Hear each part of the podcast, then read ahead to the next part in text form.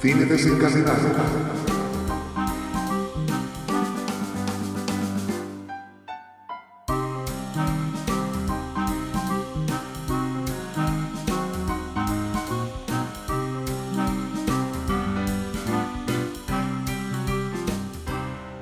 Muy buenas, bienvenidos y bienvenidas a este nuevo podcast de Cine Desencadenado en el que vamos a hablar de Mamma Mía.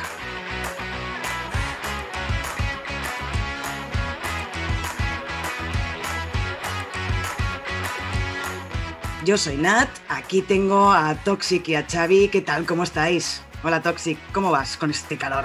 Hola, buenas. Pues muy bien. Por aquí de turismo por una de las islas griegas. Y hace mucho calor ahí, es que estoy obsesionada con el calor. ¿Hace mucho calor? Hace mucho calor, hace mucho calor también. Hace calor en todos lados. Hasta en el Polo Norte yo creo que hace calor. Imagínate si hace calor que yo estoy en un barco y solo llevo un delantal. O sea, fíjate. ¿Solo llevas un delantal, Xavi? Solo Hola delantal, Xavi, ¿qué tal? Hola, hola, hola Muy Xavi. buenas, muy buenas. Muy buenas, muy buenas. ¿Y también tienes las nalgas tatuadas? Eh, sí, pues, pues con un rotulador que da fresquito. Es un nuevo rotulador. Me pinto unos ojazos enormes. Las compran en AliExpress, ¿no?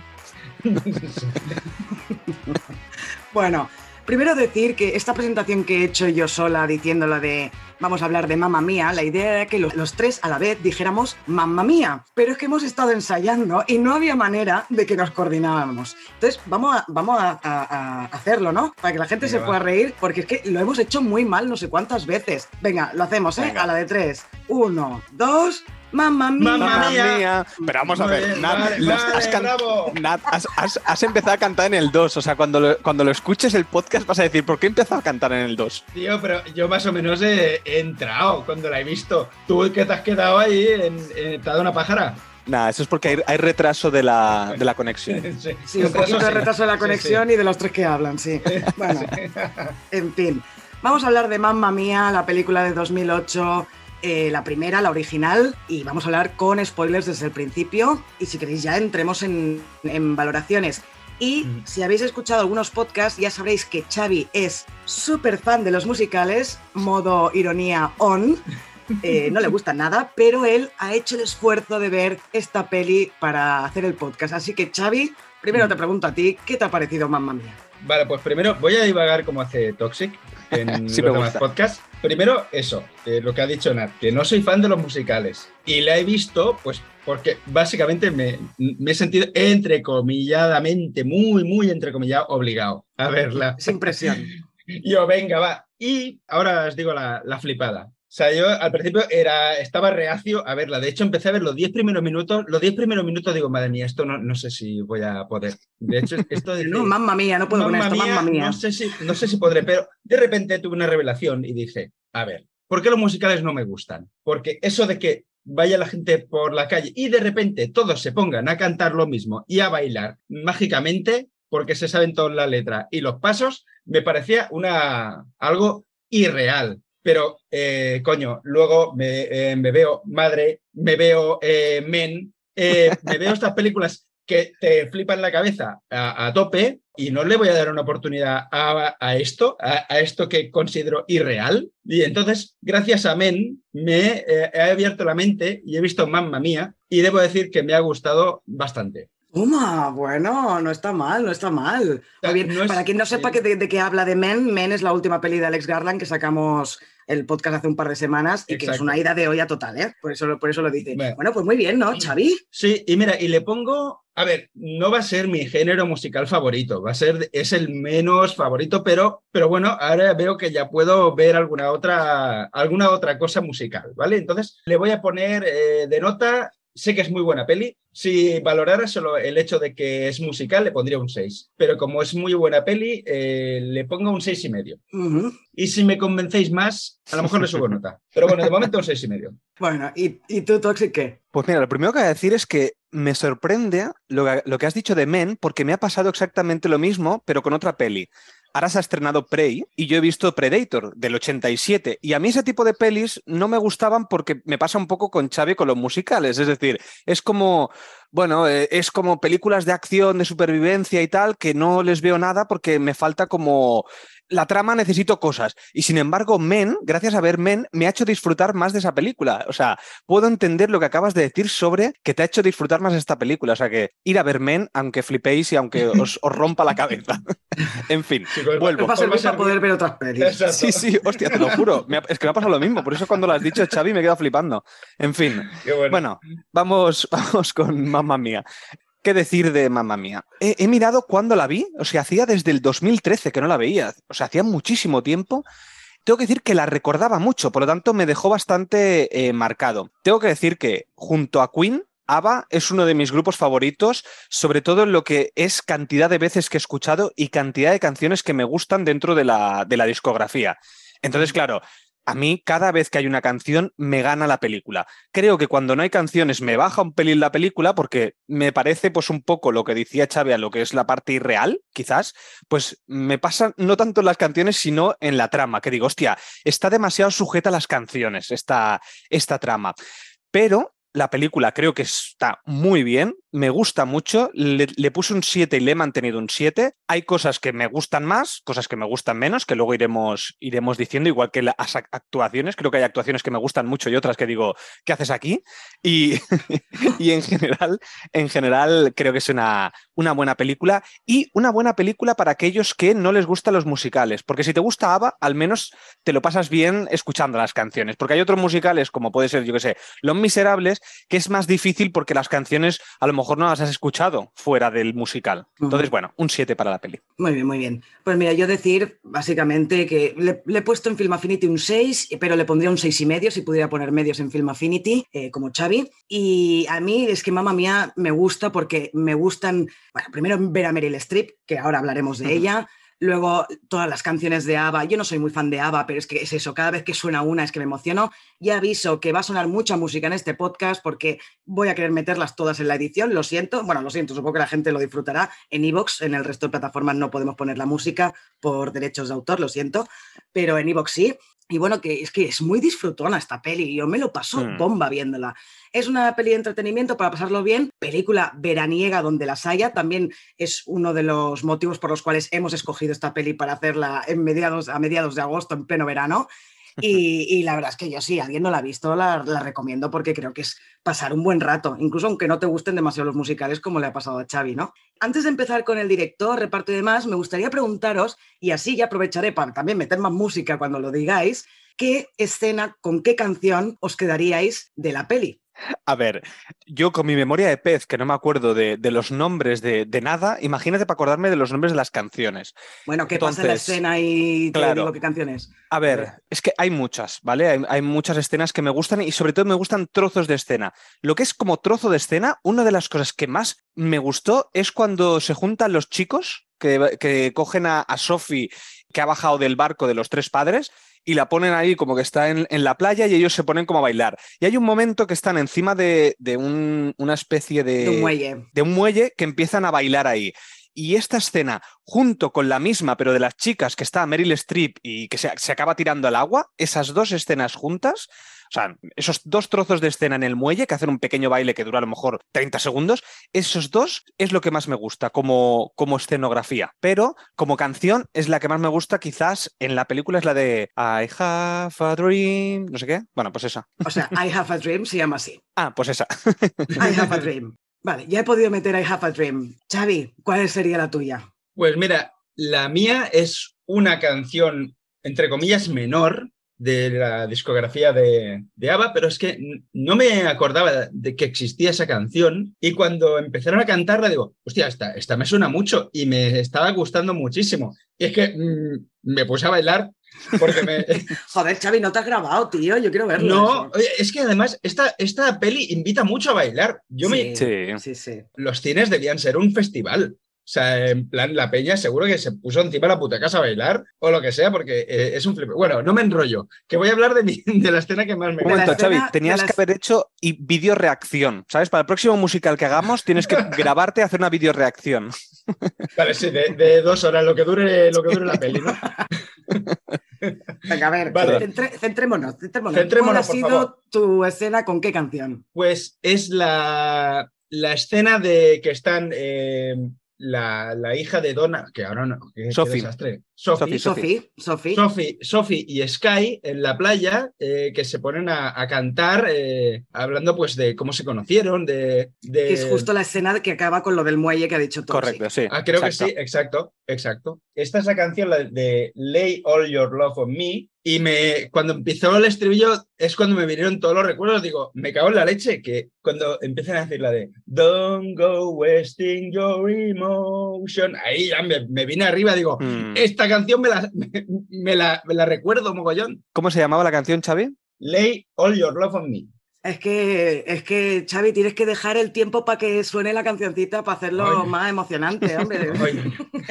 Toxic lo ha pillado y por eso te lo ha vuelto a preguntar. Muy bien, Toxic, así me gusta. Te tengo bien adiestrado. Bueno, pues mi escena favorita sobre todas las demás, hay muchas que me gustan, ¿eh? Pero yo me quedo con la de Dancing Queen.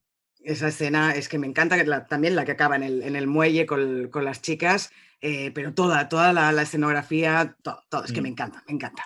No, obs- no obstante, creo que la mejor interpretación de canción que hay en la película es la, la que hay previa a la boda, que es eh, Mary- eh, bueno, Donna cantándole al, al personaje de, de, Mm. de Pierce Brosnan, que están solos, mientras se ve al fondo a la gente subiendo las escaleras de, que llevan hasta, hasta la ermita. Ahí Meryl Streep hace una actuación brillante. Vale, pues como estamos en un podcast veraniego relajado y distendido, eh, vamos a pasar a, mm, a- ya que has hablado de Meryl Streep, pues vamos a, pasar a los intérpretes. Vamos a decir simplemente que la directora es eh, Lloyd, eh, directora de La Dama de Hierro, por ejemplo, que no me gustó nada esa película también con Meryl. Streep, ni a ti. ¿verdad? Es que es, es aburridísima, aunque ella, Meryl Streep, está excelente, pero bueno, Hablemos de Meryl Streep. Eh, ya le dedicamos un podcast entero con, junto con Elizabeth, Elizabeth, que estuvo, estuvimos Toxic, Elizabeth y yo, eh, y ese podcast pues ya hablamos largo y tendido de Meryl Streep, pero hablemos de ella en esta peli. ¿Qué os ha parecido? Es que es, es tan grande esta mujer. Eh, sigue tú, Xavi, que estábamos hablando de ella. Pues me parece que aquí está sublime. Y luego en curiosidades ya, ya veréis por qué, porque es que aquí lo dan todo todos, pero ella sobre todo eh, está implicada al, al 200%. Bueno, como Y hacen todas sus pelis, ¿eh? Tú miras Sí, cómo sí. se prepara cada personaje y es que es, es eso, da el 200% en cada película, es increíble, sí. Pero aquí está, aquí está maravillosa. Es que está, está, es que la ves, está más joven, es que está como rejuvenecida por el, el carácter que tiene el, el personaje. Esa, no sé, me ha gustado mucho Meryl Streep en Estoy muy de acuerdo, creo que hace un papelón. Desde que hicimos el podcast de, de Meryl Streep, yo me he visto varias, varias de sus pelis y me quedé mucho con lo que sobre todo tú, Nat, dijiste de, de que a cada personaje le pone unos, unos dejes, unos gestos, unas cosas muy concretas. Y es que en esta, solamente en la primera escena, eh, que nada, son tres segundos que aparece, pues cómo empieza a mover los ojos, yo dije, hostia, digo, está dándole algo ya a este personaje de que tiene un poco de, de locura, este personaje, un personaje muy, eh, pues eso, de hacer muy, cosas... muy, muy histriónico, muy excéntrico, ¿no? Es, es muy teatral el personaje. Eso, muy teatral, muy teatral. Sí, es, esto es que dice, pues me voy a la aventura, venga, pues me piro mañana, ¿sabes? Dejo todo y me voy. Pues un poco eso. Y solamente con los primeros gestos que yo veía ya me enamoraba su personaje. Este personaje, mm, bueno, yo no sé cómo serán en, en las obras de teatro, porque esto está basado en una obra de teatro. Eh, en las obras de teatro yo no sé quién, quién haga de este papel de Donna, cómo lo, cómo lo hará, porque realmente eh, puedes caer mucho en el, en el papel de, de fresca, entre comillas, que te dice al final de la película como chiste. ¿Sabes? Al final de la película te lo dejan como si fuera una fresca, ¿vale? Que luego ella dice, dice algo como que, eh, a ver, que no me he tirado 100 hombres, ¿eh? ¿Sabes? O sea, entonces, lo hace tan bien que te enamoras de este personaje y tú dirías, hostia, es que es normal que cualquiera de estos tres se haya enamorado y haya vuelto 20 años después, solamente con los gestos y cómo habla. No sé, me encanta cómo lo hace, cómo lo hace Meryl Streep. Mm, Yo creo que el, el punto clave es eso, ¿no? Que es un personaje muy teatral, muy excéntrico. Ya en la primera escena, cuando se reúne con las amigas, que desde a lo lejos en el muelle empiezan a. Esa pose corporal que tienen, eh, todo esto es, es muy teatral. Pues sí, yo estoy de acuerdo contigo, hace muy, es muy teatral porque además con las amigas es que tú dices, es que esta chica está, está como una cabra, no ha crecido, ¿sabes? O sea, es como que es muy juvenil en un cuerpo de adulto, ¿sabes? Y lo que también ha dicho Xavi, que parece mucho más joven. Sí, sí, sí, sí, sí. Bueno, pues eso, en general que está maravillosa Meryl Streep, que decir, eh, rechazó hacer la segunda parte, al final consiguieron que pudiera, que estuviera en una escena. ¿Habéis visto la segunda parte de Mamma Mía? Porque yo no. No, no, no. Sí, yo sí. Bueno, Xavi seguro que no. tú sí, tú sí, ¿no? No, Sí, pero, no, Toxic. pero me han venido ganas de verla. O sea, A mí de no, porque como no sale Meryl Streep, ya no, No, me ¿Cómo que no sale Meryl Streep? ¿Cómo que no sale? Sí que sale Meryl Streep. Sale en, una, sale en una escena, Bueno, sale poco, pero sale, ¿eh? Pero sale muy, muy, muy poco. O sea, Ah, vale. no, no es como en esta que es la prota. Sí, vale, eso sí, pero me refiero que es... Pero solo será una escena. Yo no me acuerdo Sí, de nada solo en una, es, que, ¿eh? es que no iba a salir, no iba a salir, de hecho, porque es eso, ¿no? Ella no hace segundas partes, porque como ya lo da todo en el primer papel, ¿para qué va a repetir si no puede mejorar nada? Eh, pero al final la convencieron para que cantara una canción y saliera en una escena o así. Ay, pues eh, puede ser. Es que no me acuerdo yo mucho. No. Y además que yo creo que ya todas las canciones de ABBA están súper explotadas en la primera. Ya en la segunda no sé Mm. qué cantan, pero. Sí, a mí, ya- a mí no me desagradó, ¿eh? Ojo. Creo que es una película que está bien, es una digna secuela y las tres chicas que hacen de jóvenes imitan muy bien a, a las, tres, a, las, tres, ma- a las tres adultas. O sea que por esa parte mm, yo os la recomiendo ver. No es un 7, yo le he puesto un 7 en esta primera, la segunda le puse un 6. Mm. Bueno, pues es que Meryl Streep es inigualable. es, para mí es la mejor actriz del mundo, ya lo he dicho mil veces. Así que poco más puedo decir y hablaremos de, ella en, cuando analicemos la peli, ¿no? Entonces, si os parece, pasemos a la que interpreta Sofía, su hija, que es Amanda Seyfried. ¿Qué os parece esta chica? Eh, Toxic, por ejemplo. Ella me, me gusta, pero su personaje a veces se me hace muy cargante. Entonces es como que a veces eh, digo, hostia, no sé si es que estoy odiando a la, a la actriz o al personaje. Esto me sucede muy, muy comúnmente. Pero sí que es verdad que creo que es el personaje que más evoluciona en la película y donde la trama quizás tiene más importancia. Quitando las canciones y quitando lo demás, pues creo que en ella pues está bien. O sea, la historia que tiene ella pues me- parece la más interesante de, de todas, porque por ejemplo la historia de Meryl Streep como personaje no me gusta nada. Entonces, ella al final tiene bastante peso y lo hace muy bien. Creo que está, está correcta y punto, ya está. No, a mí me ha gustado. A ver, es una actriz que Mm. tampoco no es que me llame mucho la atención en general, pero en esta peli encuentro que está en un papel muy, muy cookie, ¿no? Que es lo que tiene que ser este personaje. Y al fin y al cabo, eh, su papel, su personaje, es el que desencadena toda la historia, enviando las tres cartas. Sin, sin ella no habría, no habría trama en, en Mamma Mía.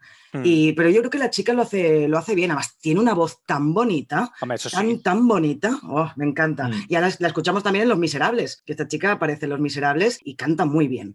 Eh, Xavi, ¿qué te ha parecido? A ver, yo la veo ideal para el, para el personaje que es. Lo que pasa que no, por eso no- eh, ella no me gusta tampoco demasiado como actriz, porque bueno, tampoco ha tenido papeles muy, muy. Quizá el más relevante podría ser este. Y, Ujú. pero claro, los personajes cookies no me, no me llaman mucho, ¿no? Pero Ya. sí que es verdad, este personaje sirve también para que te hagas una idea, una ligera idea de cómo era Donna de, de joven, porque Mm. esta chica también se le ve muy, muy, muy animada, bueno, en algunas cosas como más eh, con los pies en el suelo, porque Mm. ya tiene el novio que va a ser para toda la vida y tal.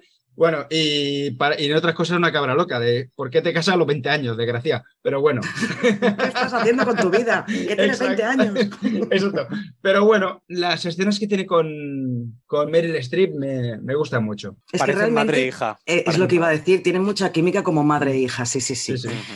Bueno, pues pasemos a las dos amigas de Donna, que son Christine Baranski y Julie Walters, interpretando a Tania y a Rosie respectivamente. Yo es que quiero hacer mención especial para estas dos, que son, si quitas a Meryl Streep, son la florinata de, de esta peli. O sea, es que me encantan. La escena de chiquitita, cuando le empiezan a cantar, por ejemplo, la canción esa en el lavabo, es que me parece, bueno, es que son tan divertidas y sobre todo Christine Baranski es una de mis actrices favoritas. Quien no la coloque la conocerá por hacer de madre de Leonard Hofstadter en The Big Bang Theory. También es una de las protas indiscutibles de The Good Wife o The Good Fight, interpretando a Diane Lockhart. Eh, es que me encanta. Además, esta tía se nota que es actriz de Broadway, nació en el Off-Broadway y tiene un vozarrón, ya lo hemos oído en la película, y es que me encanta. Eh, Me parece que es genial la escena, la canción que canta sola de, Mm. con el chaval este, eh, me parece Sí. súper Es que además está en un papel que no, si, la- si piensas en ella como la madre de Leonard, es que no tiene nada que ver el personaje, pero nada, nada que ver y demuestra lo gran actriz que Mm. es. ¿Qué os parece? Esta escena que dices que canta sola, claramente es una escena de relleno, porque realmente no, no, aporta. nada. Y es, vamos a meter otra canción de, de ABBA, ¿no? Pero no sé, pero es muy fresca, está muy, está muy bien. Es, son estos, son esto, los personajes de, de, las amigas son personajes secundarios, joder, que te dan alegría, te dan alegría la, y dinamismo a la, a la cinta. O sea, no son muy importantes, pero, eh, joder, si los quitaras, mm, habría ahí, eh, cojearía, mucho. ¿Con cuál os quedaríais de las dos? ¿Con Tania o con Rosie? Yo me quedo con. Eh, yo, es que no, no dejo hablar a, Toxic de No, no, tranquila, que ahora, digo yo mi opinión, Titi. Yo me quedo con Rosie y solamente por una escena. Por la escena en la que se sube a la barca para subir al barco de Will y no sé cómo coño lo hace. Hace un Pepe Villuela ahí súper extraño y se cae de la barca. O sea, Es buenísimo. Hace, muy de payaso ahí, ¿eh? porque, porque se nota un montón cómo se tira al agua. Sí, sí, se nota un huevo que se tira, pero da igual, hace gracia igualmente. Sí, por eso hace como payaso. Sí, sí, sí. Hace, es la payaseta, sí. porque también en la escena cuando empiezan a cantar la de, la de Dancing Queen, que salen las tres de la casa, ella también se tropieza, que va detrás de las otras dos, hace de payasa. pero ojo, ojo, que ahí se tropezó de verdad. sí, sí, lo vi, lo, he visto en, en, los bloopers y en, el cómo se hizo que se tropezó de verdad. Sí, sí, sí. pero bueno, ya le va bien al personaje porque hace de payaseta. Sí, sí. sí, Bueno, ahora voy yo, os doy mi opinión de estas dos. Eh, yo de lo que recordaba era sobre todo de Christine, Christine Baranski. Me encanta esta mujer. Como tú has dicho, en los tres papeles que yo has nombrado son los tres papeles que yo le he visto, al menos que yo recuerde, y es que son los tres totalmente diferentes. Entonces, esta mujer realmente es una actriz como la copa de un pino. Lástima que no la tengamos en más, en más películas, probablemente porque estará metida en Broadway, ah, no lo sé, ¿eh? pero yo me imagino que sí, porque trabajo no le va a faltar. Y cada vez que sale se come la pantalla. Eh, nosotros tenemos dos, eh, dos grupos de amigas, los de la chica joven y los de, la, y los de Meryl Streep. Los de la chica joven te importan un pimiento. Yo es que ni me acuerdo de ellas, ni te importan nada. te dan igual totalmente. es que casi no aparecen. Sí, no aparecen casi nada y no tienen ni líneas, no tienen casi nada. Pero es que ellas, solamente la primera escena, ¿Qué diferencia es la primera escena de Meryl Streep y la primera escena de estas chicas? No tiene nada que ver. Se comen la pantalla constantemente. En la primera escena ya es graciosa. Christine Baranski haciendo así con las gafas de sol y mirando el pescado ese que le mira, le mira con los dientes salidos. Pues, nos encanta. Perdona, ¿la habéis visto en versión original? Los, las tres la hemos visto en versión original. ¿Nos encanta cuando grita Christine, Baranski? Las dos veces que mete un gritito es que me parece súper graciosa. Perdón, solo quería decir eso. pues eso, que realmente te crees que esta mujer es una pija, una pija así, o sea, te crees su personaje. Entonces, bueno, que las dos están genial y yo me había quedado con Christine, pero esta vez, esta vez me he fijado más en Julie Walters y me ha gustado, me ha gustado muchísimo esta vez. Entonces, esta vez ya las pongo a la misma altura. Mm. Y que esto lo hemos hablado fuera de micro, Julie Walters es la madre de Ron Weasley en Harry Potter. ¿Y qué diferencia hay entre ese papel y este? Otra actriz que dices, joder, ¿cómo cambia? Y en los dos personajes te crees realmente los personajes. Entonces, mm. un 10 para las dos, las dos actrices. Es que, igual. Es, que eso, no pueden, no pueden ser papeles más diferentes el de Molly Weasley y este, que además es, es que es la madre entrañable de, de Harry Potter y aquí Hmm. Yo decía, esta mujer me suena de algo, pero es que le ves tal cabra loca que es que no la podía relacionar con, con el personaje de Harry Potter, pues es que no podía, hasta que luego lo vi y flipé. Que por cierto, ha dejado la, actuación porque tuvo, creo que, cáncer de, colon justo después de Mamma Mía 2. Sí, pobre. Y realmente eh, dice que el único, o sea, que el motivo por el cual decía que podía haber tenido cáncer y tal, no sé qué, era por el, el exceso de trabajo en la interpretación, porque se metía mucho en los papeles y entonces había dejado la interpretación, pero estaría dispuesta a volver para Mamma Mía 3. O sea, imagínate lo que le, lo que le gusta. Es que se lo, pasaron, se lo pasaron. Tú ves el cómo se dice, se lo pasaron tan bien que es que no me extraña, mm. no me extraña que quieran mm. volver. En fin, un 10 también, yo también para estas dos. La verdad es que esas, esta peli es de esas que dices, vaya pedazo de personajes secundarios que tiene esta película. Vayamos a los hombres, vayamos a los tres personajes masculinos principales, que son Pierce Brosnan, Colin Firth y Stellan Skarsgård. Empecemos por Pierce Brosnan, por, porque mira, porque lo tengo aquí primero. Eh, ¿Qué os ha parecido? Qué mal canta este señor, por favor. a ver, se llevó el, el, el premio Razzie a peor actor secundario. Y lo entiendo. bueno, tampoco lo hace tan mal. Lo que pasa es que no, no tiene voz para cantar, es que canta mal, pobrecito. Para mí no es la voz, ¿eh? Para mí no es la voz, porque además tiene autotune a mansalva y no lo hace tan mal.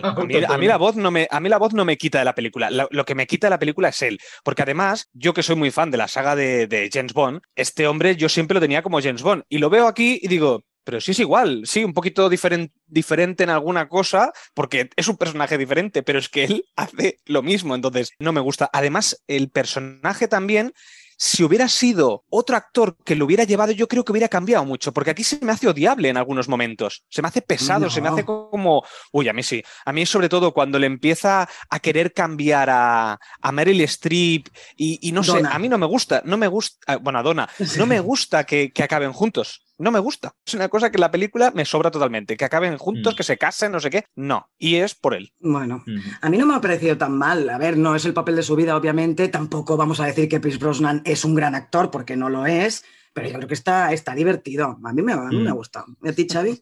A mí eh, lo que me ha ocurrido es que yo los veo como un, como un todo a, los tres, eh, a los tres secundarios mm. masculinos. O sea, me encantan las escenas en que están ellos, ellos tres juntos, que, bueno, con las mega conveniencias de guion que tienen para que estén juntos, para que vengan. o sea, está, pero se te olvida porque dices, qué buena química hay. Y es que mm. me, encanta cuando están los tres juntos y yo ya pido un spin-off de, eh, de, estos tres que se van de vacaciones en el barco de Bill y algo así. Yo, quiero un pues spin-off de estos tres. Yo por pedir spin-off prefiero el spin-off de Christine Baranski y Julie Walters. Si hay ah, que tener spin-off. Eh, uno de cada, oye. También, también. Sí, sí. A mí, me gustan los tres en general. A mí el que más me ha gustado de los tres es Stellan Skarsgård. Yo creo que este sí que mm. es el de los tres, creo que es el mejor actor de los tres. Me encanta él cómo lo hace y el papel que hace. Es decir, es el, es el único de los tres que realmente me creo que el, el, personaje. Porque Colin Firth, pues bueno, está bien, lo hace bien, pero no me creo su personaje. ¿Sabes? Ese giro de guion al final es como, pues vale, o sea, me lo he puesto aquí porque tiene que ser así, pero mm, no sé, no ha habido nada en ningún momento que me haga hecho pensar esto. Es como un Deus ex máquina, ¿sabes? Para, para el final de la película. A mí no me, a mí no me ha sobrado ni, ni me ha impactado tampoco, porque además también es el personaje que más ha cambiado. Stellan mm. Skarsgård sí que es verdad que sigue igual el personaje, eh, su personaje, el de Bill, mm. más o menos sigue igual que 20 años antes, por lo que vemos en la peli. Eh, y me ha gustado, pero a mí el que más me ha gustado de los tres ha sido Colin Firth. Me ha ¿Ah, encantado su interpretación, sí. Mm. Me ha parecido un personaje cookie, pero, pero que no cansa. Mm. Es la segunda vez que digo cookie en un podcast y es la primera vez que digo cookie en, todos los podcasts, ¿sabes? Basta, basta, Nat. Eh, cookie. Hostia, como amador, cookie. Eh, bueno, pues eso, que me ha encantado Colin Firth. Y tampoco es un actor que sea de mis favoritos, ¿eh? generalmente, pues es un tío que me da bastante igual, pero esta peli me ha gustado mucho. Es muy abrazable. Dejémoslo de cookie mm. al lado. Eh, ¿Tenéis algo más que decir de alguno de los actores? O... Sí, bueno, yo, yo lo que estoy viendo es que a Stellan Skarsgård le encanta enseñar el culo. O sea, en, ya lo se lo he visto ya en varias pelis, incluso en, en una de Thor, me parece. En una de Thor también. Sí, creo que sí, ¿no? En la 2, creo. En la 2, creo. No sé. pero pero eh, me parece es que además se lo pasa. Es que todos aquí se lo, están, se lo pasan de puta madre, de fábula lo que haces. Hmm. Yo ya lo estaba viendo sin haber visto el making of. Digo, estos están disfrutando aquí como, como chavales y la que más se ve en el, en el making of, que si lo buscáis en, en, YouTube os sale en un momento, ¿eh? buscáis Mamma Mía bloopers o Take, bueno, bloopers y ya os sale. Mm. Y, y, Meryl Streep, eh, sobre todo, se lo, que se lo pasó bomba la tía, ¿eh? la madre que la parió. Bueno. Que por mí que estaban de vacaciones. Ellos mismos se considera que estaban ahí de vacaciones en Grecia y a tomar por saco. Claro, además estás grabando ahí, imagínate. Bueno, ¿qué os parece si pasamos ya a curiosidades, Xavi? Pues muy bien. Oye, siempre doy yo el paso a los violines. ¿Te parece que a partir de ahora, como es tu sección, des tú el paso? Vale, a ver, pues venga. Sí, por favor. Pues, pues venga. retomo. Ahora hacemos sonar los violines y nos vamos a la sección de curiosidades.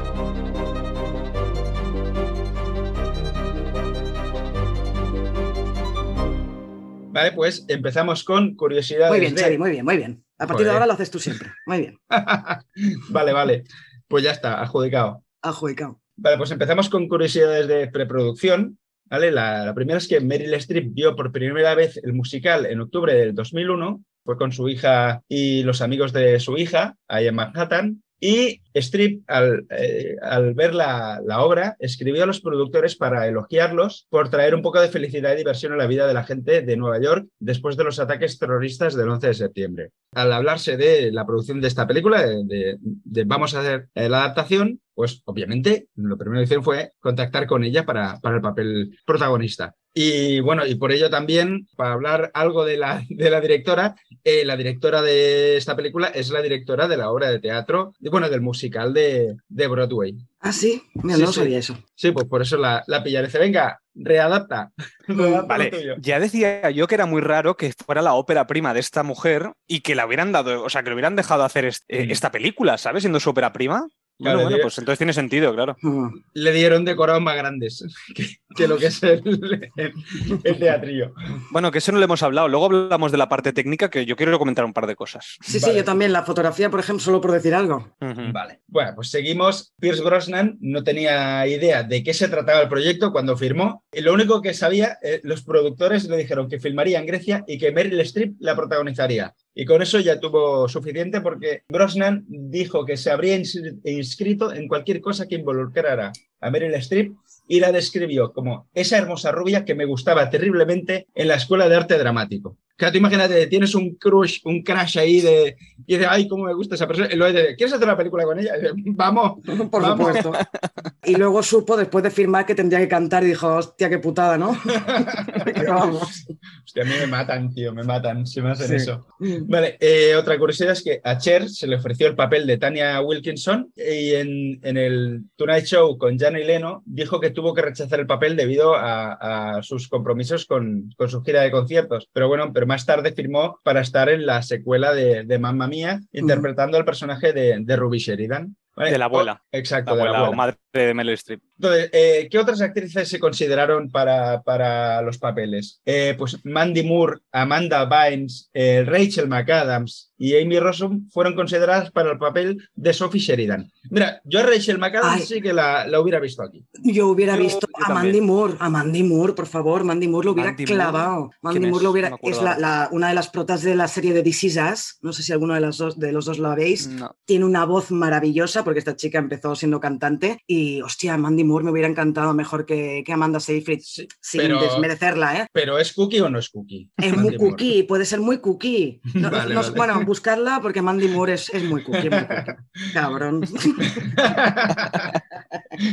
vale, entonces para el papel de Donna se consideró a Olivia Newton-John y a Michelle Pfeiffer. Y yo, oye, las, las veo también, eso. ¿eh? Olivia, Olivia Newton-John sí. hubiera, hubiera... Y, oye, Michelle Pfeiffer también, sí. Lo que pasa es que Michelle Pfeiffer, bueno, Meryl Streep tampoco es que tenga un bozarrón. Pero bueno, es que da igual, Meryl Streep es Meryl Streep, nadie le va a poder hacer sombra. Ojo, ojo que Michelle Pfeiffer no es la protagonista de Gris 2. Bueno, yo es que Gris 2 no la he visto, la he visto cantar en Hairspray. Y, en, ah. y tiene, tiene, buena voz, pero quiere decir que no es un gran vozarrón. Eh, pero bueno, mm. que Meryl Streep tampoco lo tiene. Así que... Vale, a ver si adivináis a qué otro actor inglés consideraron para ser uno de los padres. Y yo creo que hubiera cuadrado muy bien como el personaje de, que interpreta, de Bill, el que interpreta a Skarsgård. Hemos hablado de él en Bill varios podcasts. Sí, señora. Sí, ¿Quién, señora. ¿Quién, has dicho que no lo he escuchado? Bill Nighy. El padre, el padre de una cuestión de tiempo. El de, ah, el, hostia, el de sí, sí, sí. Zombies Party o el de Love Actually. Mm. Sí. Hostia, lo que pasa es que... Sí, sí, sí. Sí, me hubiera sí, gustado. sí, hubiera pegado, sí, sí. Vale, pues ahora vamos eh, a mencionar varias, eh, varias curiosidades de la, de la parte de grabación. Y bueno, la primera es que al principio de la preproducción los productores sugirieron incluir una canción original recién escrita para optar a la categoría de canción original en los Oscars. Pero los exmiembros de ABBA, Benny Anderson y Björn Ulvaeus se negaron. Anderson compuso algo de música adicional, pero esta película no fue elegible para, para categoría de canción original, porque todas las canciones ya estaban publicadas. Pues, claro, es que no tenías... Dices, si estamos haciendo un tributo a, a ABBA, se hace un tributo a ABBA, no, no inventemos cosas, ¿no? Otra curiosidad, Meryl Streep fue a Estocolmo, en Suecia, para grabar su voz para la canción The Winner Take It, eh, Takes It All, que es la canción que, que, canta, que le canta a Pierce Brosnan, porque ahí Pierce Brosnan no, no dice absolutamente nada. Mm. Eh, la terminó en una sola toma y Benny Anderson, ex miembro de ABBA y co-compositor de las canciones, llamó a Streep un milagro. O sea, ¿En serio wow. la grabó en una toma? Sí, sí. Es, es que es, es una Qué grande esta mujer. mujer. Es que... Otra, la escena Sleeping Through My Fingers incluye un bebé clip, un breve, un bebé, digo, un ¿Un breve, bebé? ¿Incluye un bebé un bebé. Sí, sí, ya está. Por eso se casa la hija, pero ya estaba preñada. Incluye. Era durante el parto, ¿no? Estaban cantando durante paría. Durante paría. Venga, y- Durante- Venga. durante paría. Y da un cursito de, para saber hablar y luego grabamos el podcast. Hab- Hablé yo, hablé yo que me equivoco más que ninguno. Pero, Un cursillo- perdón, venga, va. Un cursillo de magrática y ortofraquía, de saber.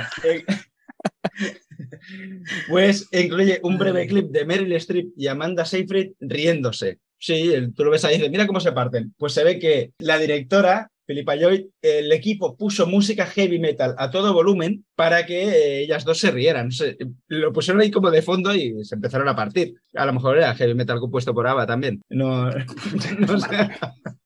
No, pero Vale. algo que contrastara, ¿no? Supongo. Para Sí, que claro. de repente, pam, te empieces a reír. Claro. Esta, esta me, me hace mucha gracia. Stellan Skarsgård habla sobre por qué mostró el trasero, porque no estaba guionizado esto. Eh, esto lo dice Stellan. Decidimos que debería estar cocinando en el barco y pensé que debería tener un delantal puesto. La directora no sabía que estaría desnudo de, debajo y que tendría esos tatuajes en el trasero. Entonces, con- cuando la cámara rodó, me di la vuelta justo enfrente de ella, el camarógrafo saltó y gritó mientras Pilida se desplomaba de la risa. O sea, que imagínate que de golpe, toma, un calvo para vosotros. Yo pensaba que los tatuajes eran del personaje, no del, Sí, claro, no del esta- actor. estaban los de la rodilla, los personajes, el- los tatuajes del personaje eran los de la rodilla y el tío dijo, pues me hago unos en el culo también. O sea, Ah, me- se los pinto el- Vale, me- vale, vale. Me pinto el culo o me, o me pintan el culo, porque si no te puede salir Sí, un, claro, un poco estrábico, ¿no? Pero le, le hicieron, tenía que ser un, un- un cachondeo el- la grabación. Sí. Va, entonces, eh, en cuanto a Colin Firth, dijo una vez que si el cielo existe, cuando llegue quiere escuchar a Dios decir, personalmente pensé que eras muy bueno en Mamma Mía, ya que es una de las películas favoritas de Colin Firth. Y eso que no es un, joder, que ha hecho el Discurso del Rey, ha hecho un montón de películas, Un montón, sí. pero que recuerde más esta que otras, o sea, quiere decir que, que se lo pasaron de putísima madre. Sí. Y Colin Firth, aquí, eh, co- como se lo estaba pasando bien, pues parodió el eslogan de James Bond al decir Soy Bright, Harry Bright, cuando está de pie junto a Pierce Brosnan, que interpretó a Bond en, en cuatro películas. O sea, lo hizo de, como honor ¿Lo y improvisó él? Sí, sí, lo improvisó él. Hostia, que- es que claro, hostia. yo cuando lo vi dije, dije, hostia, digo, ¿por qué, le- por qué hace lo de James Bonnell y no lo hace Pierce Brosnan, ¿sabes? ¿Por qué no hace la broma él? Sí, lo hizo mira, qué bueno. para, para hacerle la broma al- a Pierce Brosnan lo hizo. Claro, claro. Hostia, qué bueno. Vale, y ya como, como una curiosidad en general, el trasfondo de esta película es estructurar la historia como una comedia griega, como las de Aristófanes, que incluye patrones de estrofa y antiestrofa, un coro que representa a la gente común y disfraces que se adaptan al estado de ánimo de los personajes, incluidas máscaras y accesorios fálicos, que en un momento vemos a Christine Baranski poniéndose como una mazorca, como si fuera un, un pene. Y bueno, son elementos típicos de la comedia griega y por eso también al final eh, aparecen dioses griegos que dices, no vienen a cuento. Pues Ah, Eh, amigo, claro, yo es que eso no lo entendí. Digo, ¿para- Claro. ¿a qué viene que aparezca esto? claro, Ah, querían vale. relacionar con las, com- con las comedias griegas. Entonces sí, por eso hicieron eso. Y bueno, al final, como es el final, tampoco, tampoco te choca, bueno, choca, Mm. pero no, no se carga nada, porque ya No, acaba la peli. me encantan las escenas, estas postcréditos de Mamma Mía, ¿eh? O sea, Mm. es que me Mm. parecen geniales, de lo mejorcito Sí, de la película. Sí, sí, sí, Mm. sí. Y bueno, y con esto pues terminamos las curiosidades. Muy bien, ponemos los violinos. Ah, no, esto no era mío. Eh, vamos a pasar al resumen de la peli para ya entrar en, en ella. Venga, pues lo he dividido en, en dos partes, sobre todo para aquellos que hace años que no ven la película, porque además esta película no lo hemos dicho, pero es del 2008, o sea, ya tiene dicho, unos cuantos dicho, añitos. Ah, ¿lo has dicho? Ay. Pues no te he escuchado, como siempre. Eh, la cuestión, ¿de qué, ¿de qué va la peli? Bueno, pues todo esto empieza con Sophie, que es la hija de Donna, que invita a su boda a sus tres posibles padres, Harry, Bill y Sam, sin decírselo a su madre. Cuando Donna descubre en el establo a los tres posibles padres, los echa para que su hija no lo sepa, sin saber que la hija es quien los ha invitado.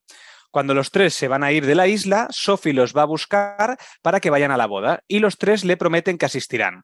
En la despedida de soltera, los tres se dan cuenta que pueden ser el padre de ella y los tres la quieren llevar al altar, por lo que Sophie se empieza a poner nerviosa porque no sabe cuál es su verdadero padre. Bueno, aquí tenemos toda la primera mitad de la película y si ya queréis eh, podemos entrar en lo que es la fotografía, porque no hemos hablado nada de eso, Mm. o la parte técnica. Porque a mí una de las cosas que no me gusta de la película y que me saca bastante de la película es la iluminación.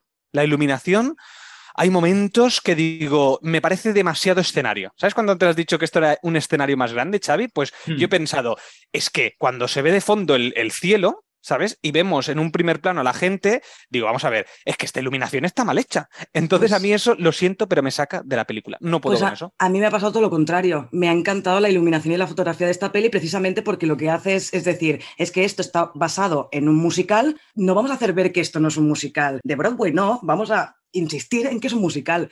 Y esta ambientación teatral que le han dado a la peli, y por eso también las interpretaciones son tan teatrales, no solo la de Meryl Streep, la de la mayoría, sobre todo también en los momentos musicales, eh, pues es que creo que encaja perfectamente con esa, ese ambiente que quiere dar la directora. Yo creo que a mí no me ha Mm. sacado. No, yo lo. A ver, yo para el tema de la película, eh, este tipo de fotografía, además tan sobresaturado, eh, reflejando mucho los blancos, los azules, a mí, a mí no me ha sacado. Obviamente, porque ya sabes que viene de una obra de teatro. Si ya tienes este, este background, lo aceptas porque dices, mira, están, están copiando o homenajeando la obra de teatro, ¿no? Eh, a mí no me, no me, no me chocó. Además, mm, eh, esto que decía Toxic de que luego los, los secundarios, eh, la gente del pueblo, se ve un contraste muy, muy raro. A mí no me, no me sacó, ni lo vi, ni lo vi raro. Yo sobre todo hablo de cuando, de cuando no hay música.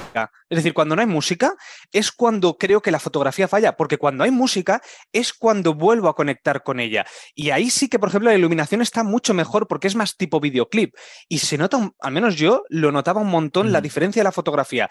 Yo no sé, estará dirigido por, en ese momento, por personas diferentes o qué, porque me saca. O sea, era, es que lo veía muy diferente. Sobre todo los, el contraste, el contraste de la iluminación, porque es como muy eh, desaturado. Es que nunca me acuerdo cuál es, saturado o desaturado. Desaturado es como Es poco contraste. Sí.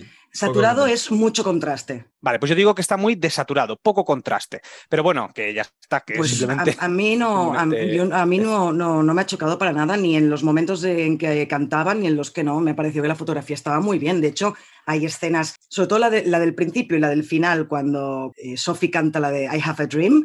Eh, me encanta, me encanta la iluminación y la fotografía en ese momento, pero durante Sí, toda pero la sí. peli a mí es que no, no me chirrió para nada y hubo momentos que pensé, mira qué bien, qué bien fotografiado está esto. Mm. La verdad es que sí. Mm. No, a mí, a, a mí, tam- a mí tampoco me, me- me, me chirrió. Además, es esto. Bueno, se nota, se nota que eh, lo que está grabado dentro de plató, que es lo de arcos, el arco ese que pone Villadonna, o sea, de, Sí. el, de arco para adentro, o sea, lo que ocurre dentro de la casa, obviamente hay, hay, mucho plató, se, se nota, pero, pero es que es eso. Si ya tienes el background de que es una obra de teatro, yo entré perfectamente. Bueno, y de la peli, ¿qué me queréis contar? Bueno, estas aquí- primeras escenas. Lo que, lo que decía yo de que le estaba viendo los primeros 10 minutos y decía, esto, esto no, no sé si voy a poder entrar. Es que yo estaba preocupado de que no, de que no pudiera entrar en la peli. Era obviamente por, esta, por las grandes conveniencias de guion, ¿no? De envío una carta a tres desconocidos y, y vienen. O sea, y van a acudir porque sí.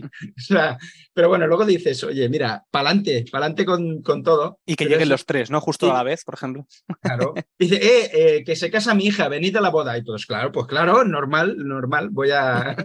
claro que voy a ir. o sea, hace Bueno, pero 20 es una años que no com- te veo. es una conveniencia que se perdona, ¿no? Que dices, vale, Sí. pues da igual. O sea, si a mí Sí, lo que me interesa, lo que quiero ver cuando veo esta peli es verlos a esta gente cantar y que más o menos hilen una historia en la que puedan cantar las canciones más conocidas de ABBA y es la manera de juntarlos a todos. Claro. Y más, en una película aún puedes jugar más, pero si se basa en una obra de teatro, que la obra de teatro es, pues tiene que llegar toda la gente ahí, porque sí, Claro. porque es que si no, no hay obra. Y si estás adaptando una obra teatral, pues tiene que, tienes que, que jugar con, con su guion. Así que tampoco tenían mucho margen. Pero bueno, que lo acepto totalmente. Al final le Y- entré y ya está. A mí lo que me encantó de esta primera parte, aparte de la escena de, de Chiquitita, que hay de Chiquitita y de, y de Dancing Queen, que creo que están todas en la primera parte, el de la que no hemos hablado es la de la canción de Mamma Mía. Que es cuando están allí encima del establo, ¿no? Creo que es. Sí, me encanta ya- Meryl Streep en esa escena cuando, cuando los ve por primera vez, ¿no? Cuando ve por primera vez a los tres en el establo y dice, mamma mía, ¿qué coño hacen estos tres aquí? y esto, ¿no? Cómo vuelve a sentir cosas por ellos eh, que te lo transmiten a partir de la canción. Y esa escena me parece súper divertida. Y cómo cae, ¿no? Que esto también es otra cosa más de una obra de teatro. Ella está arriba, los demás que están alrededor suyo le soplan y ella cae eh, en el establo tienes que entrar en ese juego. Si no entras, no entras en la película, eso está claro. Y, cae todo espatarrada. O sea, el plano ese que tiene con las piernas arriba y con los tres mirando es sublime. Mm. Sí, sí, sí. Y a, mí me hace mucha gracia cómo los ve de joven. Cuando, cuando mira por la ranura. Esa, se lo imagina, sí. A mí me hace mucha gracia Bill Skarsgård con la peluca esa, bueno, que es, es tal cual, es que, es que tampoco los han rejuvenecido. Bueno, Colin Firth está muy bien, no está mal Colin Firth, ¿eh? la transformación que, le, pegan. bueno, lo único que les ponen es la peluca y poco más, o sea, no hay un intento de, vamos a ver, que, que quede bien, que parezcan jóvenes, ¿eh? Sí, no, pero, pero ¿qué hace gracia? Ves a Colin, a Colin digo, a Bill Skarsgård con, con, el, con el, el, pelucón rubio ese, que, pero que mm. la, misma, la misma cara. Pierce Brosnan también, le vamos a poner el mostachaco y, y los pelos largos. Pero Colin Firth me hizo mucha gracia si el, el rollo emo, emo este que, que lleva ¿no? Sí, no sé, o Puncarra, que lleva también un, collar de pinchos, me parece. Es que, no sé, ahí, ahí me mola. Y los ojos negros que parece de Batman cuando se quita la capucha. a Robert Pattinson, ¿no? A Robert Pattinson, sí, sí. Mm. A mí, por ejemplo, otra de las canciones que no hemos hablado y que también me... Aunque la canción en sí me gusta mucho, la escena tampoco es que me apasione mucho, pero creo que sirve para darle profundidad a, a la historia es la de Money, Money, Money. Me encanta, me encanta sacar. Creo que es la, además es la primera que cantan, eh, que canta Meryl Streep, perdón, eh, cuando se le, rompe, se le rompe la ventana, que esa también en, en, los bloopers, en las tomas falsas, le costó la vida a Meryl Streep grabar esa escena, porque o no caía la ventana o caía y entonces, claro, lo hacían con playback todas las escenas para grabar la peli y ella entraba tarde en el playback. Bueno, es que buscadlo de verdad los bloopers porque son graciosos. Mm. Y esa escena, la de Money Money, es, es chula, sí, sí. Eh, y ahí es tope teatral cuando ya pasan al barco, ella en plan ahí, eh, eh, Kate, Winslet en, Titanic, ¿sabes? Es, muy teatral. Claro, porque ahí, eh, por primera vez, creo que en toda película es cuando hay cosas más irreales posible, porque lo otro que estén los del pueblo, que se junten a bailar, pues bueno, es irreal, pero no tanto, pero que estén en el barco ese, pues sí, eso ya es muy real. O sea, a mí me hizo mucha gracia cómo están incluidas, o sea, con qué naturalidad te meten las canciones y la letra de las canciones, cómo lo hacen para montar una escena con cada canción y que no choque demasiado, ¿no? Solamente hay una que me vais a perdonar que no, no, la tengo.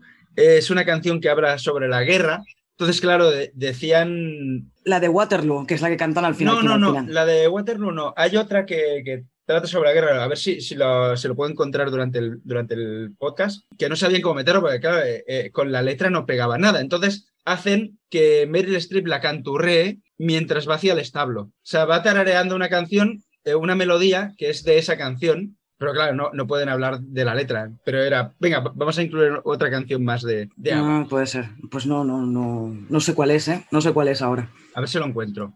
Bueno, y mm, en esta primera parte también, si no me equivoco, tenemos, hoy ya es la segunda, eh, no sé, Toxic, dime tú, eh, la, canción de la que canta Christine Baranski al, al chaval, Das Yomada Now. ¿Cómo me gusta esa escena? Madre mía. Creo que es en esta primera parte. Sí, antes de la despedida diría que es. O no, al día siguiente. No, es, al, día, siguiente de la despedida. Bueno, mira, si queréis ya paso y así ya tenemos toda la peli. Venga, vamos Perfecto. Venga. Pues bueno, para solucionar la situación, esta que hemos planteado de los tres padres que quieren llevarle al altar, Sophie decide pedirle a su madre que la lleve al altar. Entonces, en la boda se descubre que Sophie los ha invitado y que Donna no sabe con seguridad quién es el padre se piden perdón mutuamente y luego Sam le dice a Sophie que él estaba prometido pero volvió a la isla a por ella, pero que ella ya estaba con otro hombre.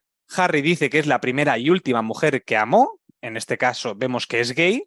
Por último, Bill simplemente que quiere una tercera parte de la paternidad de la, de la hija. Luego, lo, último que va a pasar es que Sophie decide no casarse para irse de aventura como quería su novio y decide anular la, la boda. Sin embargo, Sam le va a pedir casarse a Donna y ella acepta.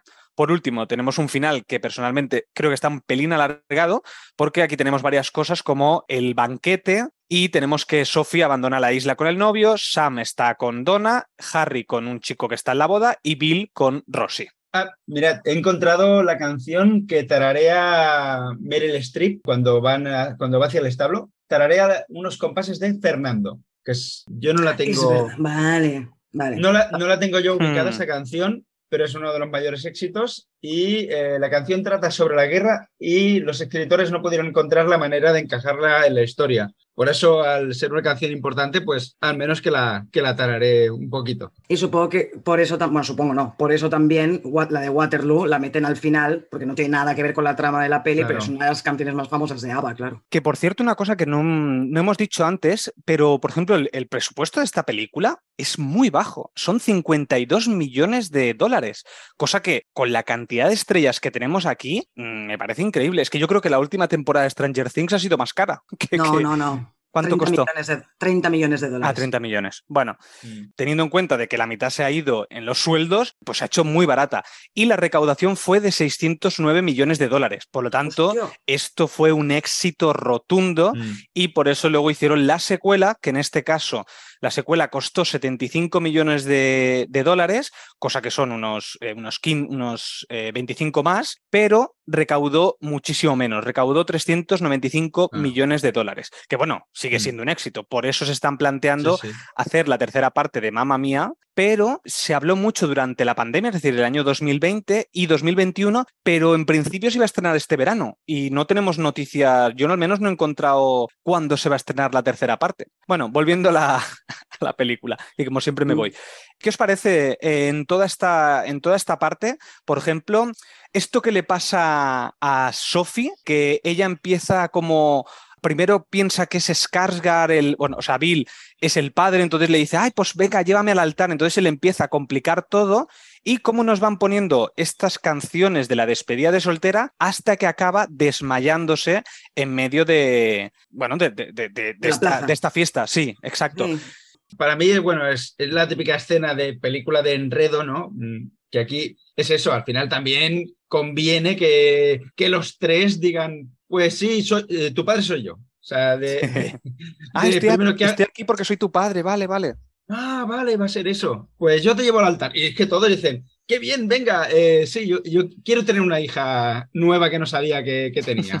Nadie pide análisis de ADN ni, ni nada. Dice, venga, todos para adelante, soy tu padre. Y, y luego ya cuando dicen, venga, que cada uno un tercio, como, vale, Pero a- pues no sé. A mí me moló que al final ella dijera, a tomar por culo que me lleve mi madre al altar. A mí Eso está también. muy bien. Esto es una de las preguntas que yo os quería hacer, es si esta película os parece muy feminista. Porque a mí me parece que tiene una, una carga eh, feminista, es decir, que se nota mucho que está hecho por mujeres y se nota mucho que es un mensaje también de, oye, de la liberación de la mujer, de, oye, la mujer puede hacer lo que le salga de los huevos, porque ella decide venirse aquí a vivir a, a- a este, a este hotel y decide hacer lo que le sale de los huevos. Decide, ti- tiene tres, tres amantes, tiene muchas cosas que es que en otro caso, dirigido por otra persona, te podría haber puesto como la mala a la madre. Y no, aquí no, aquí es como que haga lo que quiera, lo que le da la- lo que les, lo que le salga de los ovarios, tanto ella como su hija, que su hija después decide irse a la aventura. No sé Mm. qué os parece. Yo no creo que sea feminista esta película en ningún sentido. ¿eh? De hecho, incluso hay alguna canción que dices, hostia, esto es un poco, No, pero- de mo- está de modella. Sí, pero claro, es claro, que tienen ojo, pero la muchísimos canción, años las canciones. Claro, yo digo no Y- la canción, digo la, la, la peli, ¿eh? no, la canción, no las canciones. Mm. Claro, pero, pero como va en relación, por ejemplo, la de Money Money va de eh, Claro. tengo que conseguir a un tío que me mantenga, ¿no? O sea. eh, O, o cuando cantan los dos enamorados en la playa que le dicen nunca había sido tan posesivo ni celoso con nadie. Todas estas cosas se nota que son de canciones de hace muchos años, pero es normal. Pero aunque quites las canciones, ¿eh? no me parece que sea feminista la película. No, más que No. feminista, yo diría que es femenina, que es para mujeres. No, mm, bueno, no sé, eh, no sé cómo decirlo. No. Bueno, más que Pero- nada porque a mí. porque a Protagonizada mí no por me- mujeres, sí, ya está. Sí, O sea, no sé. La- la- las, las principales son Donna y su hija Sophie. Y los demás, pues son personajes totalmente secundarios, Mm. muy buenos, pero secundarios, pero las, dos, las dos protagonistas son mujeres, y eso Claro. sí, es una peli de mujeres. Para además- mujeres, pues no sé. Sí. No, a ver, para mujeres ya también he, he- he sacado aquí mi, mi masculinidad tóxica, ¿no? como no me gusta lo, como no me gustan los musicales ni las comedias, ro- ni las comedias románticas, como no me gustan ni los musicales ni las comedias románticas, que este es un arquetipo de comedia romántica al uso, pues yo ya estaba ahí diciendo, no, esto no es para mí. Y ya he extendido al resto de hombres. Eso no se hace, señores. Ponemos una- un, un latiguillo. Ahora, paca. Zasca, vale, Y- a ver si lo busco. Y una pregunta, ¿y la parte esta donde, el, donde a Sophie se le complica todo de los tres padres, de quién le va a llevar al altar, ella le cuenta a su novio, le dice, bueno, es que se me ha ido de las manos y que no le había contado nada. Y él se enfada y como que le dice que no sabe seguro si se quiere casar o algo así, o que la ha dejado de querer. Y sin embargo, después esto no lleva a ningún lado, porque después llega la, la siguiente escena que aparece él, es la boda, y se acabó. ¿No os pareció un poco raro esa escena? ¿No os pareció que Sí. había algo que faltaba en la peli? Pero esto se hace para que a la gente le dé un microinfarto en medio de, de la peli, de en medio del cine, de ¡ay, ay, que, no va a van a, haber boda". ¡ay, que no va a haber boda! No puede ser. ya, pero no sé, pero, sí me faltaría verdad, algo. Sí que es verdad que- que falta la escena de reconciliación, porque Exacto. ves eso y después ya se están casando. Pero bueno, sí, yo lo pensé, dije, pero vamos a ver, no se habían peleado, pero dices, bueno, da igual. Es que incluso eh, se- me hubiera hecho pesada una escena de reconciliación entre estos dos, creo. Sí, Que no, no, hacía, pongáis, no hacía sí, falta. no, no pongáis más canciones de estos dos, por favor, ¿no? Sí. ya está, Dejad ya cantar a Meryl Streep, a Christine Baranski y ya está, ¿sabes? En fin, bueno, y, y a nivel de, de guion, que creo que no lo he dicho en ningún momento, que esto se ha guionizado a partir de la obra de teatro, yo creo que el guion, a pesar de tener mil conveniencias de guion, creo que está muy bien, porque es muy difícil, lo que ha dicho Xavi antes, hilar las canciones para que una historia tenga, tenga sentido. No sé si lo habéis dicho Pero ya. esto ya o lo tenían hecho del musical. Sí, sí, por eso me refiero que el, el que creó el musical creo que, Mm. que está muy bien. O sea, es que, es que, bueno, mm, me voy a repetir, pero que está genial el, el guion, cómo está hilado. Y, y aparte que, es- que no es una película larga, son 108 minutos y que te tienen que meter aquí mm, tropecientas canciones, no sé cuántas tiene, pero, pero claro, tienen que meter un montón de canciones y claro, tienen que, que- que meterle algo de guion, pues con lo poco, el poco tiempo que de trama, o sea, el poco tiempo de, de la película, yo creo que está bien, está bien unido. O sea, no es un mega guion, pero tampoco No. tiene que serlo. Es que tampoco tiene que ser. Es que lo que queremos eso es los cantar y bailar. Sí, ya está, sí, sí, sí, ya sí, está. eso y, que, y que esté hilado para que digas, pero a qué viene esta canción. Y yo quizá creo que, Xavi, te ha gustado un poquito la peli por, por eso mismo, ¿no? Porque no es como Mm. la típica película en que todo el mundo está serio, es una peli normal y de repente se ponen a cantar. No, es que High todo el Musical. rato, sí, o, o- u otras, otros musicales, cualquier otro, de Con Los hecho. Miserables, sí, también. es- son los yo estaba pensando en los miserables. mm, o pero esta no. Story, o West Side O West Story, que por ejemplo. aquí están los pandilleros que antes de, de- se van a pegar de navajazos, pero se marcan aquí uno- unos Unos taconeos. bailecicos, sí, sí, sí. Sí, pero esta no, porque esa tiene, aunque no estén cantando y bailando, el tono de la película todo el rato es el mismo. Es de este de, de, de sí, es que eso, ¿no? Parece que en cualquier momento se vayan a poner a cantar. Y, y al final Sí, lo sí, hacen. Por eso quizá no te saca tanto cuando están cantando, puede ser. Mm. Puede y además ser. que van, que están todos ale- alegrados con el vino, con el vino griego, que es una boda, van a acabar todos borrachos y pues, pues venga a cantar. En las bodas y, y en la despedida de solteros siempre se canta. Y una cosa que me, so- que me ha sorprendido cuando estaba buscando la, la información de la peli es que es una película del Reino Unido, no es de Hollywood. Y, y yo dije, hostia, digo, qué raro. Aunque hay que decir que es una coproducción del Reino Unido, Estados Unidos y Alemania. O sea, no es una cosa solamente del Reino Unido. Pero no sé, me, me- me- me sorprendió. Mm. En fin, ¿qué más? ¿Queréis comentar alguna cosita más que se os venga a la mente? Como por ejemplo la escena de Rosy y Bill, cuando se... Ay, genial. que, cuando que se son los dos tejado. que son las dos almas libres digamos de esta de, de este elenco porque los dos son bastante parecidos entonces en- Sí. encajan muy bien entre ellos De hecho, cuando Sí. él le dice es que soy un lobo, soy escritor y soy un lobo solitario, la cara de ella que levanta la ceja y lo mira y dices, ya está, se ha enamorado. Se ha enamorado porque ha encontrado a su alma gemela, ¿sabes? Y Mm. toda esa escena es, es muy chula. Toda esa escena es- y la canción también. Sí, pero cómo huye él al, al principio también, ¿eh? Dice, madre mía, que, que me están emparejando, yo soy Sí, un, sí, sí, sí. aquí Pero al final cae, vida. al final cae. Sí, sí. Ah, Es que, a ver, tenían que quedar todos más o menos enlazados. Bueno, el de Christine Baranski, al final no se, eh, eh, el personaje de Christine Baranski no se lía con nadie, bueno, se lía con él. No queda muy claro, ¿no? Lo que Parece pasa que es en que la noche de chico, ¿no? despedida sí que ha habido un lío entre los dos. Por eso él al día Sí. siguiente la va a buscar, ¿no? Algo Sí. ha pasado, sí. Yo creo que lo, sí. lo que pasa es que ya nos han planteado que ella es una es una mujer que ya ha tenido cuatro maridos o no tres maridos y este Tres, como que va por el cuarto o algo así Sí, entonces Sí. esta es- se sabe que pues que ir a buscar a otro que no está en esa isla porque será un ricachón de no sé qué, no sé cuántos. Por eso el personaje de Colin Firth lo tiene que hacer gay, porque claro, si los otros dos amigos, y, y si el personaje de Bill y el personaje de al personaje de Rosie los unes, como no puedes unir a, a los otros dos, pues eh, aún no tienes que, que hacer gay, Hmm. para que queden todos enlazados, y que esto es una comedia romántica. Pero Pero- sí que es verdad que vaya, vaya giro más raro. a mí me resultó raro y, y- pero es que me resultó raro también lo que os he dicho antes que, que- que no creo que no me habéis contestado pero la relación de Donna y Sam, ¿a vosotros os convence? ¿Esto que acaben juntos los dos? Porque Donna se suponía que bueno, que no quería ninguno de los tres, como que... Mm, no, porque claro, te dicen que, que, él la abandonó, él la abandonó para casarse con la, que, con la que estaba prometida. Entonces sí que a mí me dio la sensación durante toda la peli que,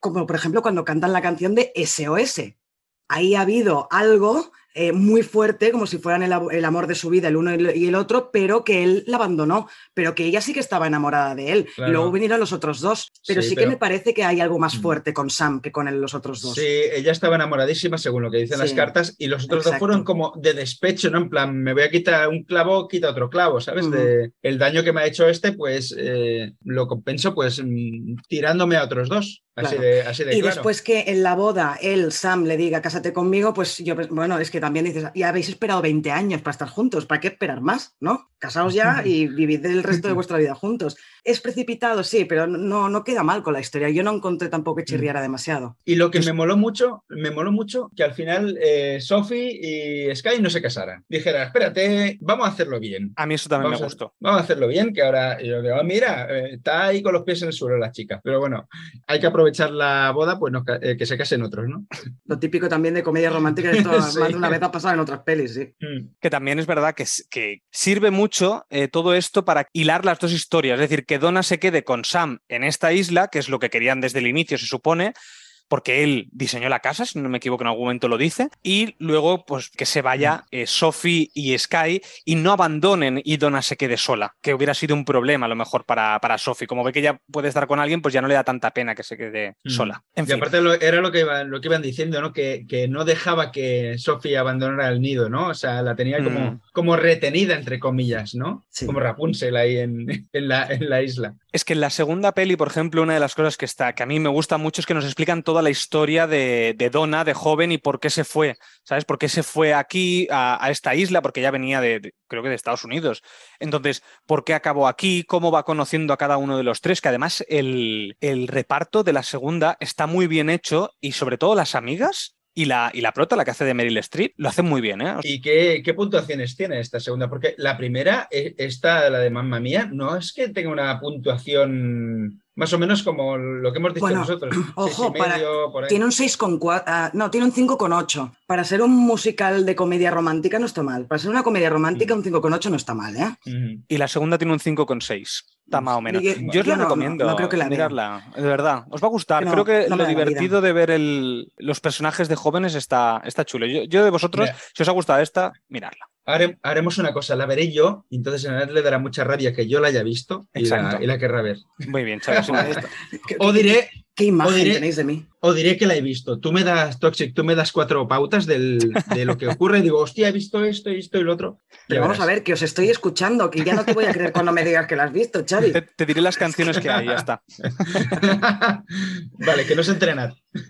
Bueno, si queréis pasar a la... ¿A recomendar algo, ¿no? Sí, a recomendar algo. ¿Qué, Toxic? ¿Tú qué recomiendas? Uf, pues mira, eh, voy a recomendar un musical. Va, a ver, ahora eh, diré mal el, título, como siempre.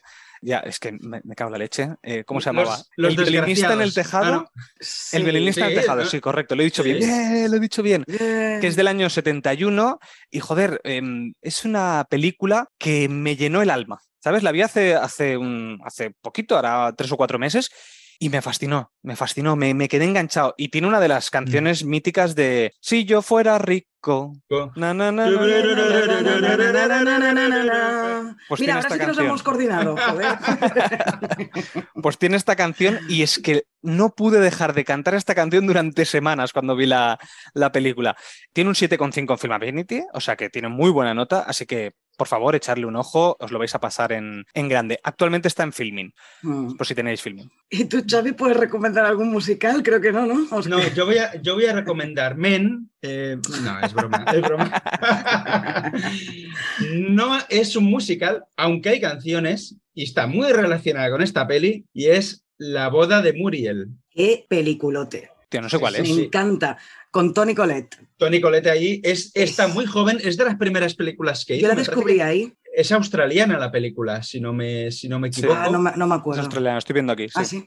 Y eh, ahí está, eh, qué, qué, mona está Tony Colette ahí. Es que está eh, increíble. O sea, sin ser la gran actriz como la consideramos ahora, ahí ves que apunta maneras y además es que está súper graciosa, porque pinceladas muy rápidas. Es una tía que su máxima obsesión, eh, su máximo deseo en el mundo es casarse. Perdón, casarse no, tener una boda. Ella no quiere un marido, ella quiere una boda. Una boda.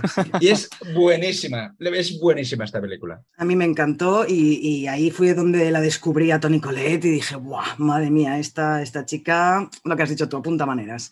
Sí, de Y- hecho, yo, la, yo la- perdón, eh, yo la- luego la siguiente película que vi de ella fue El sexto sentido y digo, pero ¿cómo la están metiendo en una peli de terror a, a esta, chica?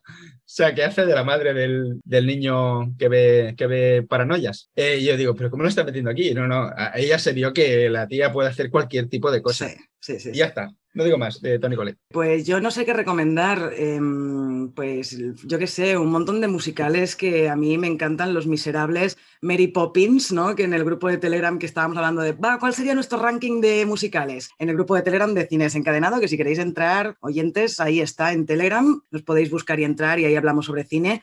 Eh, no sé, podría eh, recomendar muchos, pero mira, voy a recomendar, no es un musical, pero hay mucha música. La vimos hace relativamente poco e hicimos un podcast hace relativamente poco, que es Elvis. La vuelvo a recomendar. Si tenéis la oportunidad de ir al cine, ir a verla. Y si no, pues supongo que en breve saldrá en alguna plataforma. Mm. Pero hostia, es que me encantó Elvis, ¿eh? Me encantó. Me Mm. gustó Y luego- muchísimo. Y luego escuchar el podcast, eso es Y importante. luego escuchar el podcast. Claro que sí. Exactamente. Claro que sí.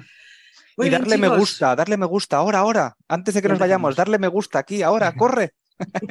Es que esto ya tendré, no, es que esto ya tendré que haberlo hecho nada más empezar. Estoy enfadado, ya no le ha dado me gusta, te estoy oyendo. Ay, estoy pobrecito, va a, llor- Toxic va a llorar, va a llorar.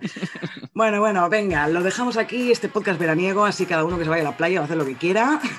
Eh, esperamos que os haya gustado este episodio sobre Mamma Mía. Esperamos que tengáis una feliz semana y nos escuchamos en el próximo podcast. Que vaya muy bien. Adiós y suscríbete. Adiós, adiós.